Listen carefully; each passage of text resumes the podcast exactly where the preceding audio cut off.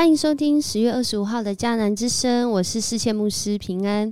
我们今天要继续来分享路加福音十八章，门徒跟随之道，祷告塑造生命。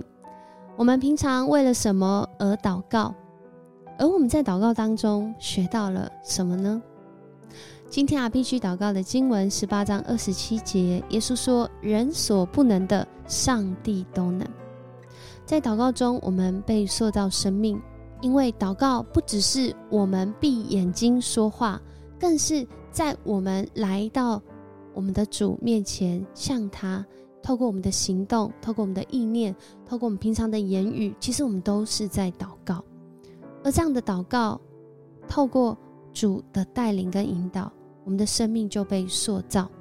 那一切在人看来不可能的，因着上帝的大能。让我们的生命被塑造成为可能。今天的经文十八章一开始就讲了两个比喻，而第一个比喻一开始就有说要他们常常祷告，不可灰心。这里还用一个比喻的内容说，一个不敬畏上帝啊，也不尊重人的官，这样的一个官，却因着寡妇当时社会。呃，地位非常低下的人，他不断的恳求，然后最后因着不想要再被他打扰，不想再被他呃烦扰，所以他就答应要为他伸冤。然后耶稣就说：“何况，何况这位主啊，连不义的官都会听这个寡妇所说的话，那难道上帝不会听那日夜向他求援的子民伸冤吗？”意思就是上帝一定会。可是啊。当人子来临的时候，他能在世上找到这样的信心吗？就是当上帝的审判来到的时候，上帝的主权实现的时候，我们是否能持守这样的信心，走在他的心意里面呢？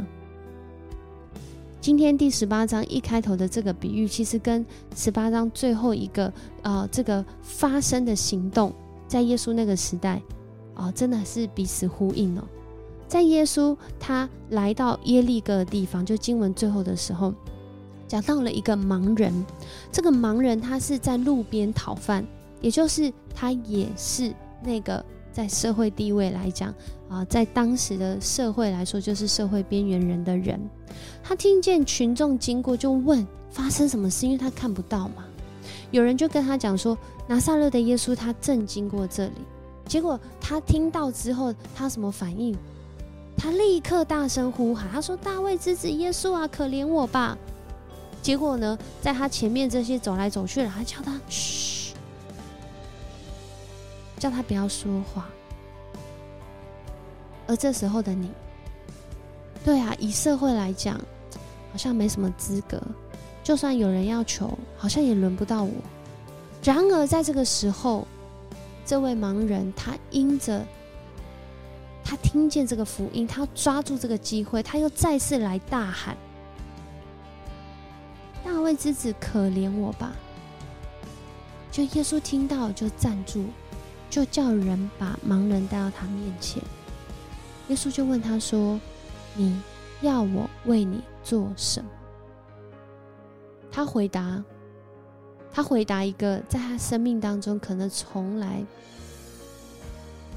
到现在为止，从来不会发生，甚至不可能发生的事。他说：“主啊，我要能看见。”耶稣就对他说：“你就看见吧，你的信心治好了你。”他抓住，他等待耶稣，或许会来到我生命当中。然后弟兄姐妹，就像我们刚一开头讲的。当人子来临的时候，他能在世上找到这样的信心吗？当耶稣真的来到你面前，那个根本不可能发生的事，我们真的相信吗？我们是否一直相信主要带领我们经历那不可能成为可能？在他的真理当中，在他的心意里面，盲人抓住了，他听见福音，他没有哦随便看待，他听见福音，他没有呃安静的就在那里。不不去寻求，而是他不断不断的寻求，然后他就看见了。然后经文最后说，盲人立刻能看见，就跟随了耶稣，一路颂赞上帝。群众看见这事，也都颂赞上帝。弟兄姐妹，今天的比喻最开头这个比喻，跟今天经文最后都讲到了所谓的社会边缘人，以当时来说是生活可能最困苦的人，是身体有疾病的人。然然而，他们来到主的面前，他们寻求。这位凡事都能的，让他们的生命因着他们的信心经历到医治，经历到公义。而我们今天在这里听迦南之声的时候，我们不也正在经历这样的恩典吗？后来耶稣啊，在第一个比喻之后，又讲了一个比喻。我们看见，在路加福音里面，很常会去拿所谓社会地位啊，在当时的高或低啊，这些资格、这些标准、这些行为来对话。因为很重要的是，就如同昨天说的，上帝主权的实现不是在那外在，而是在每个人的心里，不是在你有什么样的社会地位或资格。所以接下来就一路就讲到了。啊，这个针对那些自以为意而轻视别人的别人的人说的，一开始就说这个法利赛人跟这个收税的人，结果耶稣告诉他们说，在上帝看为义人，看为义人的是那个收税，而不是那个法利赛人，因为法利赛人来到上帝的面前，是不断数算自己的义，不断数算自己做的多好，他其实。并不是寻求跟上帝的关系，他是寻求到上帝面前来夸赞他自己。然而，另外一个人他来到上帝面前，是真实的面对自己生命的境况，所以那一切的不易都彰显出来。所以他只敢远远的看着、站着，然后连抬头望天都不敢，就在那里只能捶着胸膛说：“上帝啊，可怜我这个罪人！”因为他面对到这位。公义的主，他深深的知道他自己生命的境况。然而，这样的事情不是只有法利赛人会发生哦。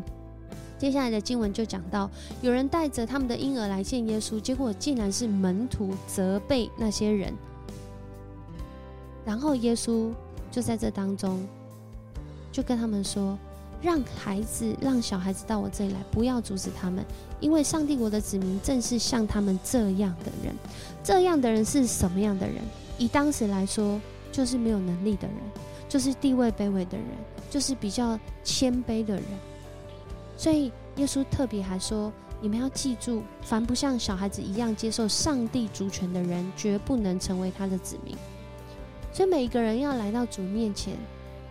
不管你是老板，不管你赚多少钱，不管你有哪些呃奖牌，不管你有什么样的身份地位，其实我们都是孩子，我们都是上帝的儿女，我们就像儿女一样的来到我们的天父面前。所以在今天的经文里面，后来有一个犹太人的领袖，他来到。耶稣面前请教他说：“良善的老师，我该做什么才能得到永恒的生命？”耶稣就反过来问他说：“你为什么称我为良善的呢？因为在当时大家都知道，除了上帝以外，再也没有良善的。也就是他问他说：‘你为什么称为我良善？’他语义背后其实有一个意思，就是说，如果你认为我是那良善的，你就把我当做是上帝一样。”那上帝说的话，那你要来跟随啊。于是他就回答他说：“那这个上帝透过摩西所颁布的这十句话，诶，那你一定晓得喽。”那个人回答：“这些诫命我从小就遵守啦。”哇，真的不容易，能够做这些事情，其实在当时也也是蛮厉害的。然而，耶稣不以此为满足啊，我们的生命不是我们符合哪些标准。好像就很好了哦。这个耶稣常常会打破我们的思维逻辑，邀请我们进入到生命的领域，透过生命真实的体会跟经历，来面对我们所有的易或是不易。耶稣听见这话，就再对他说：“你还缺少一件啊！去卖掉你所有的产业，把钱捐给穷人，你就会有财富积存在天上，然后来跟从我。”那个人一听见之后，就垂头丧气哦。通常经文讲到这的时候，就是很多人都会对这段经文有些诠释。然而，其实耶稣在这边讲，他是在讲有钱这件事情。很多人在当时会认为，啊，要哦，有钱是一个被上帝祝福的象征，所以。被上帝祝福的有钱人，他们是更有机会啊进入在这个新啊上帝的国度里面，他们是更有资格的。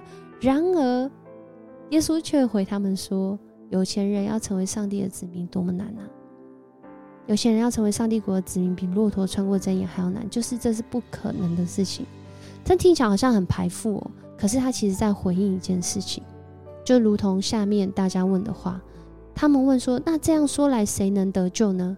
上帝透过这个祝福，让有人啊，让人有钱。对当时来说，这就是被祝福的象征。所以，上帝祝福的这些有钱、可以有钱的人都不能得救。那这些没钱的、这些生病的怎么办呢？好，他们问的问题是这个。耶稣就回说：“人所不能的，上帝都能。”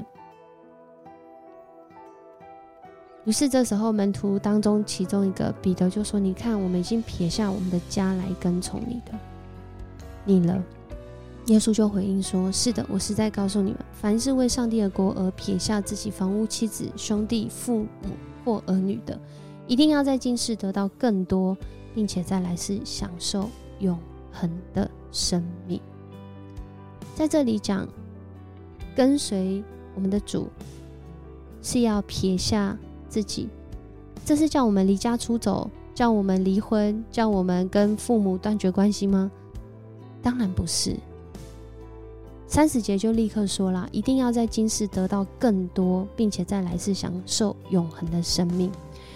比较积极的诠释是说，我们很多时候因着这个信仰，我们不再抓住过去我们自己的那个家庭观，而是进入到神国度的家庭观的时候。很多人经历到他信耶稣之后，他跟家人的关系复合，他跟家人的关系被恢复，他跟家人的关系被医治，甚至不只是家人，可能亲友、身边的邻居，因着他愿意不再抓住、坚持那过去可能不属神的许多啊的观念，他愿意按着神的心意来去行的时候。他在今世得到更多，来世还要享受永恒的生命。所以在今天的经文里面，透过祷告，真的是我们的生命会被形塑，就很像哥罗西书一章九到十节保罗所说的。他说：“我们自从听见日子，听见人回应上帝啊，跟随跟随他脚步啊，跟随耶稣的行踪。”他就为他们不住的祷告。他说：“愿你们在一切属灵的智慧悟性上，满心知道神的旨意。”原来我们祷告是为了要知道神的旨意，好叫我们在行事为人对得起主，不只是满足我们自己的需要，更是要知道神的旨意如何在我们的需要上面用他的方式，然后我们真实经历到那个上帝的作为。凡事蒙他喜悦。在一切善事上结果子，渐渐的多知道神，这是重点，我们才真实的认识这位神是一位什么样的神。我们的生命也就在这里被建造起来。我们一起来祷告，主，我们感谢你，谢谢你让我们有机会透过你的话语，不断的学习你的真理，用我们的生命活出如你，用我们的生命。与主来对齐，用我们聚焦在你真理的实践上。我们这样祷告，奉主耶稣的名，阿门。很高兴跟你一起分享迦南之声，我是思谦牧师，我们明天见。